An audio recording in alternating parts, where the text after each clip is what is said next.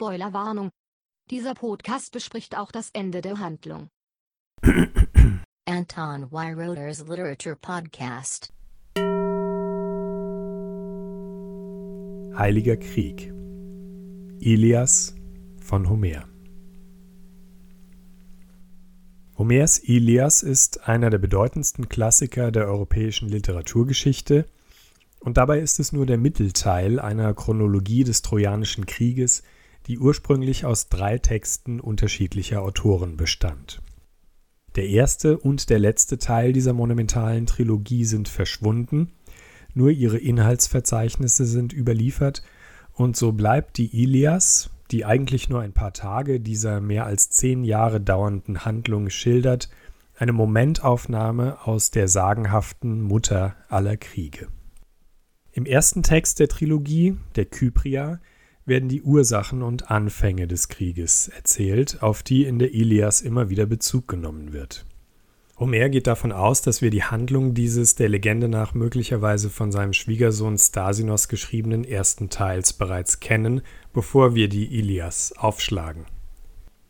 Die Kypria beginnt damit, dass die Erde sich bei Zeus beklagt, weil zu viele Menschen auf ihr herumlaufen, denen es in letzter Zeit außerdem an Gottesfurcht fehlt. Zeus setzt, um die Zahl der Menschen zu dezimieren, eine komplexe Handlungskette in Gang, die zum Trojanischen Krieg führen wird. Zunächst bringt er die Göttin Tethys dazu, den sterblichen Peleus zu heiraten.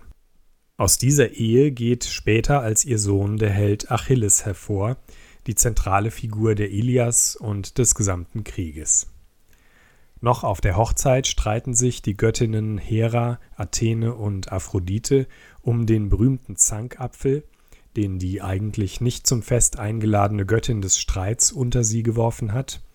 Zeus überlässt es Alexandros, einem manchmal auch Paris genannten Prinzen von Troja, diesen Streit zu schlichten und den Apfel der schönsten Göttin zu übergeben.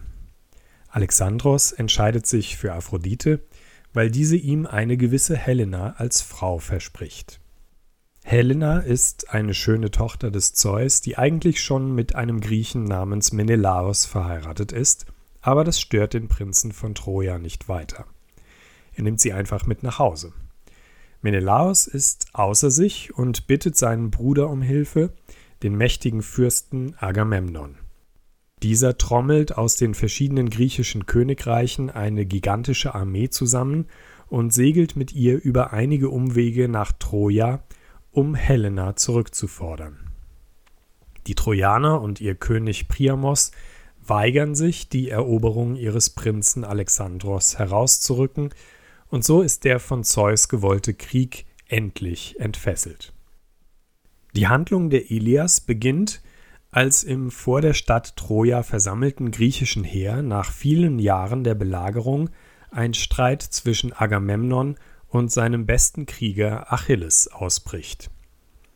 In den Siedlungen in der Umgebung von Troja haben die Griechen einige Schätze erobert und auch Frauen entführt, und Achilles fühlt sich bei der Verteilung der Beute benachteiligt.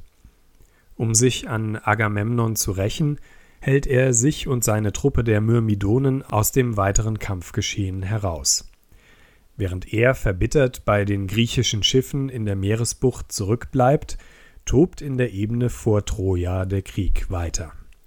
Sowohl Griechen als auch Trojaner hoffen längst auf ein Ende des Gemetzels und sind zunächst erleichtert, als sich eine Lösung des Konfliktes andeutet. Weil es schließlich nur um den Raub der Helena geht, fordert ihr Ehemann Menelaos den Prinzen Alexandros zu einem Zweikampf heraus, der den Krieg entscheiden und beenden soll. Alexandros unterliegt in diesem Kampf, aber bevor Menelaos ihn töten kann, wird er von Aphrodite gerettet und vom Kampfplatz entfernt. Die Auflösung des Konfliktes ist damit gescheitert und die Schlacht geht weiter. Hektor, dem deutlich kriegstüchtigeren Bruder des Alexandros, gelingt es nun, die Griechen bis zu ihren Schiffen zurückzudrängen. Diese versuchen verzweifelt, Achilles wieder in die Schlacht zu involvieren, aber der bleibt stur. Erst als die Trojaner kurz davor sind, die Flotte der Griechen in Brand zu setzen, gibt er seinem Freund Patroklos seine berühmte Rüstung und schickt ihn in die Schlacht.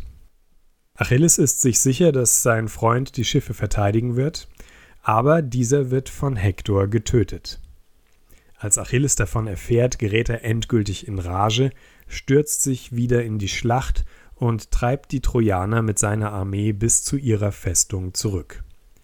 Vor der Stadtmauer stellt er Hektor in einem Zweikampf, tötet ihn und schleift seinen Leichnam zurück zu den griechischen Schiffen, um ihn dort den aasfressenden Hunden zu überlassen, während er feierlich seinen Freund Patroklos bestattet. Sowohl die Trojaner als auch die Götter sind darüber erschüttert, dass Achilles den Leichnam Hektors nicht an Troja übergibt und ihm so eine Bestattung verweigert. Mit göttlicher Hilfe gelingt es Hektors Vater, dem alten König Priamos, unbemerkt in das Lager des Achilles zu schleichen und ihn dort persönlich um die Freigabe des Leichnams zu bitten. Achilles, der bis zu diesem Moment zuerst verbittert geschmollt und dann gnadenlos gewütet hatte, hat Mitleid mit dem König, der durch ihn mehrere Söhne verloren hat, und gewährt ihm Hektors Leichnam und einen Waffenstillstand, um diesen in einer mehrtägigen Zeremonie zu bestatten. Die griechische Sage vom Trojanischen Krieg hat eine Gemeinsamkeit mit dem in nahöstlichen Kulturkreisen verbreiteten und aus der Bibel oder dem Gilgamesch-Epos bekannten Mythos von der Sintflut. So wie die sagenhafte Flut bezieht sich auch dieser große Krieg möglicherweise auf reale Ereignisse, und in beiden Fällen handelt es sich um eine gigantische, unzählige Leben kostende Katastrophe, die von den Göttern als Strafe für die Sitten und Gottlosigkeit über die Menschen gebracht wurde. Die Götter spielen hier zumindest vorübergehend mit dem Gedanken, die Menschheit vollständig auszulöschen.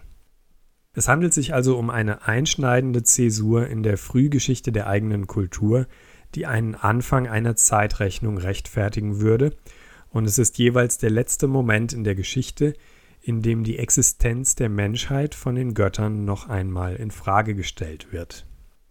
Hätte Noah bzw. Utnapishti nicht den Auftrag zum Bau der Arche erhalten und hätte Momos, der Gott des Zweifels, nicht Zeus von seinem ursprünglichen Plan abgebracht, dann hätten diese Katastrophen das Ende der Menschheit bedeutet.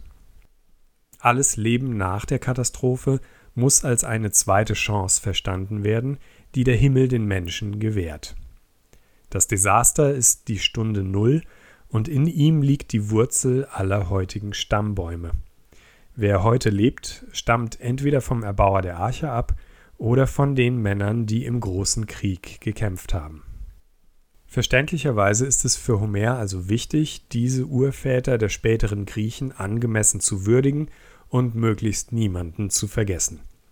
Daraus erklärt sich vielleicht der sogenannte Schiffskatalog, eine langatmige, detaillierte Auflistung sämtlicher am Krieg beteiligter Völker mit ihren Anführern, ihrer Herkunftsregion und der Stärke ihrer entsandten Flotte. Namentlich erwähnte Hauptakteure des Epos werden typischerweise zusammen mit ihrer regionalen und familiären Herkunft genannt. Es ergibt sich so eine Momentaufnahme der höheren griechischen Gesellschaft, zu einem prähistorischen Zeitpunkt, als mancher noch direkt von den Göttern abstammte. Homer betont an mehreren Stellen, dass diese Ereignisse aus seiner Sicht bereits weit zurückliegen und die Männer damals noch über andere Kräfte verfügten, zum Beispiel wenn Hektor einen Stein gegen die griechischen Barrikaden schleudert, den ein einzelner Mann heutzutage nicht einmal mehr hochheben könnte. Helden dieses Kalibers kann es laut Homer heute gar nicht mehr geben. Ganz im Sinne einer von Göttern als Strafe geschaffenen Katastrophe ist dieser Krieg an der Oberfläche betrachtet ohne weiteren Sinn. Der Raub der Helena ist als sein Auslöser längst in den Hintergrund getreten und die blutige Schlacht tobt von den Göttern immer wieder neu befeuert vor sich hin und folgt ihrer eigenen, scheinbar ziellosen Dynamik. Mal haben die Griechen die Oberhand und mal die Trojaner, aber keiner Partei gelingt es, den Krieg für sich zu entscheiden. Grund hierfür ist die Uneinigkeit der Götter, deren Konflikt und Unentschlossenheit sich in den wechselhaften Ereignissen auf dem Schlachtfeld abbildet. Homer selbst ist unparteiisch. Mal nehmen wir an Gesprächen der griechischen Protagonisten teil und ein anderes Mal sehen wir Hektor im vertrauten Gespräch mit seiner um ihn besorgten Frau und seinem kleinen Sohn. Dieser Krieg, in dem mal die eine und mal die andere Seite den Vorsprung hat, ist kein Kampf von Gut gegen Böse, sondern eine Tragödie, die auf beiden Seiten ihre Helden hervortreten lässt.